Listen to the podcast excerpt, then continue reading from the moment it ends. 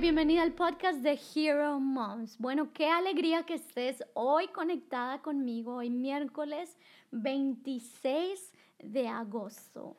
Ha sido un mes que, bueno, creo que ha sido en sí un año que se ha pasado muy rápido, un año diferente, un año extraño, pero creo que ha sido un año para reflexionar en verdad y Dios está llamando nuestra atención. Y bueno, hoy estaremos hablando del tema siendo equipadas para toda buena obra. En especial hablaré de equipadas con la luz de Cristo. Me encanta esa imagen y eh, sentir que como mamás tenemos la capacidad de llegar a nuestro hogar, de cada día que hablamos, que servimos, podemos alumbrar en nuestro hogar. Y creo que eso es lo que el Señor nos confía y por eso Dios nos da a nosotras mujeres una naturaleza única, una naturaleza diferente, pero también la capacidad de alumbrar. Así que hoy hablaremos de esto, cómo hacer que en nuestro hogar se respire esa luz de Cristo.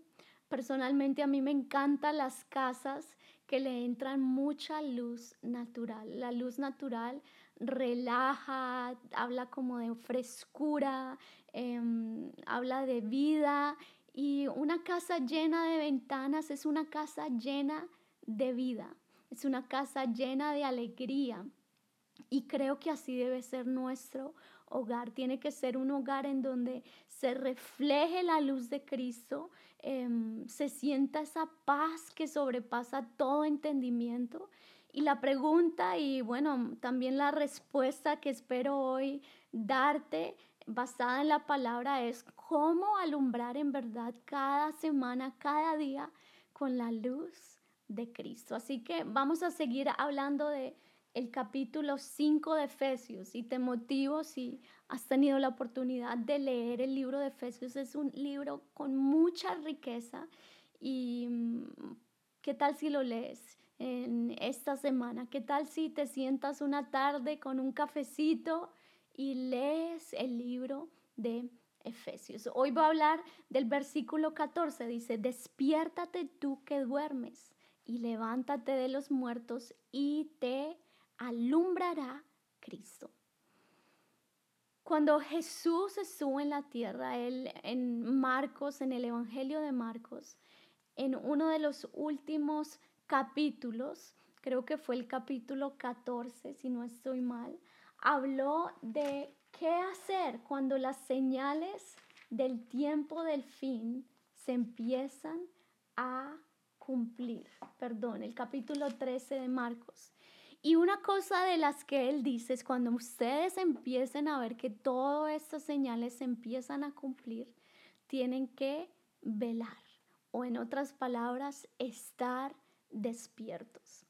No sé cómo es en tu caso. Em, hay personas que se les facilita madrugar, hay personas que tienen un sueño liviano, no sé cómo es en tu caso, pero si les soy sincera, mm, en mi caso me cuesta madrugar. O sea, yo tengo el sueño profundo y gracias a Dios tengo un esposo que hace toda una rutina la noche anterior y bueno, él es mi despertador. Cada mañana me despierta con un cafecito, muy pacientemente me espera. Pero junto con Rich, mi esposo, hemos visto la diferencia en nuestro diario vivir cuando en verdad nos levantamos. Y creo que eso es lo primero que quiero hablarte. Ese primer principio es levántate y despierta. Porque si no hacemos algo nosotros, y me encanta este pasaje que les leí del capítulo 5, el verso 14, el Señor dice, hagan ustedes esto, despiértate tú que duermes y levántate de los muertos y ahí entonces te alumbrará Cristo. Y creo que ese principio de despertar habla de una determinación es como la persona que quiere bajar de peso. Puede tener al mayor motivador a su, a su lado, al mejor entrenador, la mejor dieta, los mejores equipos para hacer ejercicio y todo está ahí. Pero si esta persona no se determina y no se levanta y toma la decisión en verdad de bajar de peso, pues nada sucederá. Y de la misma manera Cristo nos dice, tienen que tomar la decisión de despertar. ¿Despertar a qué? Despertar a la oración, despertar a la palabra y despertar al llamado que Dios te ha hecho. ¿Saben? El salmista dijo que nuestros días en la tierra son como una sombra, pasan muy rápido. Y por eso en este tiempo es una oportunidad de que vivamos al 100% para Jesús. Esta es la meta y esta es la manera. Bueno, vamos a empezar con algo. Dale el primer lugar a Jesús. Jesús y Dios espera que hagamos de nuestra parte para que Él luego haga la suya.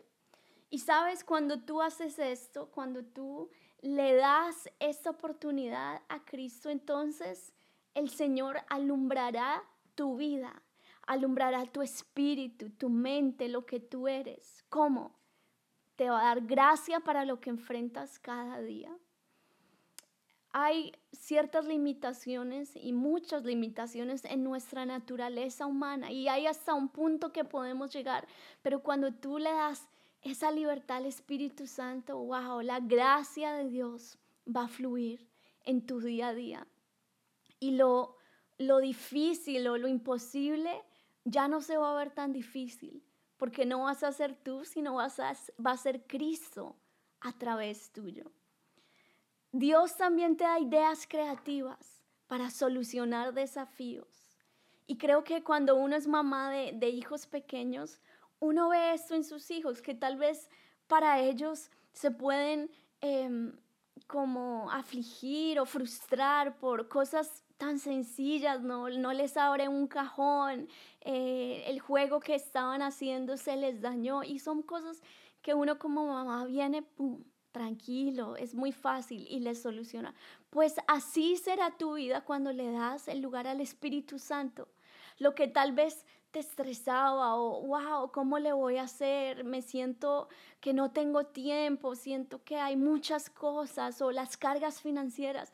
Bueno, si tú despiertas a la oración, si tú despiertas a la palabra, vas a ver que la luz de Cristo te alumbrará con ideas creativas para solucionar desafíos, pero también Él te llenará de gozo y de una confianza plena. Nuestra seguridad está en Cristo. Deja que esa misma luz de Cristo sea la que alumbre tu hogar. Algo que siempre vi en mi hogar fue a Cristo reflejado en la vida de mis padres. Mi papá nunca me dijo, y él siendo pastor, nunca me dijo, lee la Biblia, ayuna, ve a la iglesia cada semana. Me lo demostró, sí, con su ejemplo, todos los días. Y puedo decir que más bien fue su vivencia personal con Cristo que hacía que de él radiara, radiara la misma presencia de Jesús en nuestra casa. Eso se veía en la manera en que él trataba a mi mamá con mucha gracia, con mucha delicadeza, en la manera en que él se entregaba a diario por otras personas, por la obra de Dios, en su espíritu de tenacidad, un hombre incansable, pero con un algo en mente, Señor, hacer discípulos. Pero saben, mi padre siempre ha tenido algo y, lo puedo testificar porque viví muchos años en casa antes de casarme y él siempre ha madrugado a estar solas con Dios, estar a solas con Jesús. Recuerdo un día que me levanté temprano cuando estaba ahí en la casa y bueno, estaba buscando un lugar donde poder leer la Biblia, donde hacer mi devocional y todo estaba oscuro en la casa y entré al estudio y la puerta estaba sin llave y cuando entro no me di cuenta y mi papá ya me había ganado el lugar, pero me impactó ver su postura eh, postrado, postrado orando al Señor y creo que esa es la mejor manera de enseñar. Yo dije, wow, por eso Él es un hombre de fruto, por eso Dios bendice la, eh, lo que Él hace, la obra de sus manos, porque es un hombre que sabe que todo depende de Dios, de su relación con Dios. Y siempre me dejó este ejemplo. Siempre me ha dado esa motivación a buscar a Jesús. Y a pesar de que Él tiene muchas responsabilidades, em, tiene varias personas que dependen de su consejo. Eh, ahorita en este tiempo miles de llamadas le llegan, casos duros, difíciles de tratar, pero a pesar de todas las responsabilidades, nunca he visto en él una angustia o un estrés, sino todo lo contrario, la luz de Cristo se ve reflejada en la manera en que él habla, en, en su paz, en su tranquilidad, en ese enfoque que él tiene. Sabes, todas nosotras podemos alumbrar con esta misma luz de Jesús. Lo segundo que veo, y es el segundo principio que quiero dejar en tu corazón, es la importancia de ser imitadoras de Cristo. Y esto nos lo dice en el verso primero, sed pues imitadoras de Dios como hijas amadas. En ese momento estoy en la etapa en que mi segundo hijo quiere hacer absolutamente todo lo que hace su hermano mayor Noah. Y llega un punto en que Noah se cansa porque Nathan repite todo lo que él dice, quiere hacer todo lo que hace y Nathan imita a su hermano porque lo admira. Y este pasaje nos habla que nosotras como mamás, como hijas de luz, tenemos que imitar al mismo Dios, tenemos que imitar a Jesús. Pero ¿cómo lo hacemos? También nos lo dice este pasaje. El verso 2 dice, andad en amor como también Cristo nos amó y se entregó a sí mismo por nosotros, ofrenda y sacrificio a Dios, olor fragante. El amor es mucho más que algo emocional, es más que sentir que te amo. Es una entrega total a diario. Y el ejemplo de andar en amor es seguir a Cristo. Se entregó, lo derramó todo, ofrendó su vida. Y esa es la manera en que podemos radiar cuando nos negamos a nuestros sueños, a tal vez nuestros planes y cuando en verdad nos entregamos sin esperar nada a cambio. La segunda manera que nos dice este pasaje es en santidad, el verso 3. Pero la fornicación, toda inmundicia o avaricia, ni aún se nombre entre vosotros como conviene a los santos. Sabes, la raíz de todo el pecado es el egoísmo. Y cuando alguien solo piensa en sí mismo, esto lo lleva a caer en toda clase de pecado. Una vida egoísta es una vida llena de cosas que solo van a llevar a la destrucción. Así que la pureza va a hacer que la luz de Cristo brille con más fuerza, que no podemos volver a caer a los pecados que caímos en días pasados, porque eso hará que tu luz em, disminuya y no seas tan eficaz en tu hogar. Lo tercero es en acción de gracias. Eso lo encontramos en el verso 4. Dice, ni palabras deshonestas, ni necedades, que no convienen se, se escuchen entre ustedes, sino que antes mejor, bien, antes bien, acciones de gracias. Cada día determínate a ser agradecida, primeramente con Dios, luego con los que Dios coloca a tu alrededor, y que ese agradecimiento se convierta en tu estilo de vida. Agradecele a Dios por lo bueno, lo malo, las dificultades y entiende que ese agradecimiento va a hacer que la luz brille y a medida que tú eres agradecida, tus hijos también lo serán. Y lo último que nos habla este pasaje de una manera práctica de cómo alumbrar y cómo imitar a Cristo está en el verso 16, aprovechando bien el tiempo porque los días son malos. Debemos ser mujeres que aprendamos a manejar muy bien nuestro tiempo. Esto te debe llevar a tener metas diarias, metas semanales y creo en verdad que son esas pequeñas disciplinas que te llevarán a grandes conquistas. Algo que me determiné desde el año pasado es revisar redes sociales solamente una vez al día. Eh, la televisión, la verdad ni tengo televisión ni tengo tiempo para verla. ¿Por qué? Porque yo tengo metas semanales, tengo metas cada día. Todos los días tengo metas de estudio, de escribir, de orar, de hacer ejercicio y fuera de eso Señor me da la oportunidad de educar a mis hijos en casa, también de trabajar, de estar en el ministerio. Y me he propuesto, me he propuesto a nunca dejar de estudiar, a leer tres libros al mes. Em, en este año he aprendido la importancia de archivar la información que leo, que estudio. Aparte estoy en la universidad y cuando tú tienes metas, ¿sabes? eres muy intencional con tu tiempo. No, la verdad no vas a tener tanto tiempo libre como para, para decir, bueno, hoy, hoy simplemente no voy a hacer nada, hoy simplemente voy a estar en la televisión. Y creo que es una vida de balance, pero también una vida enfocada.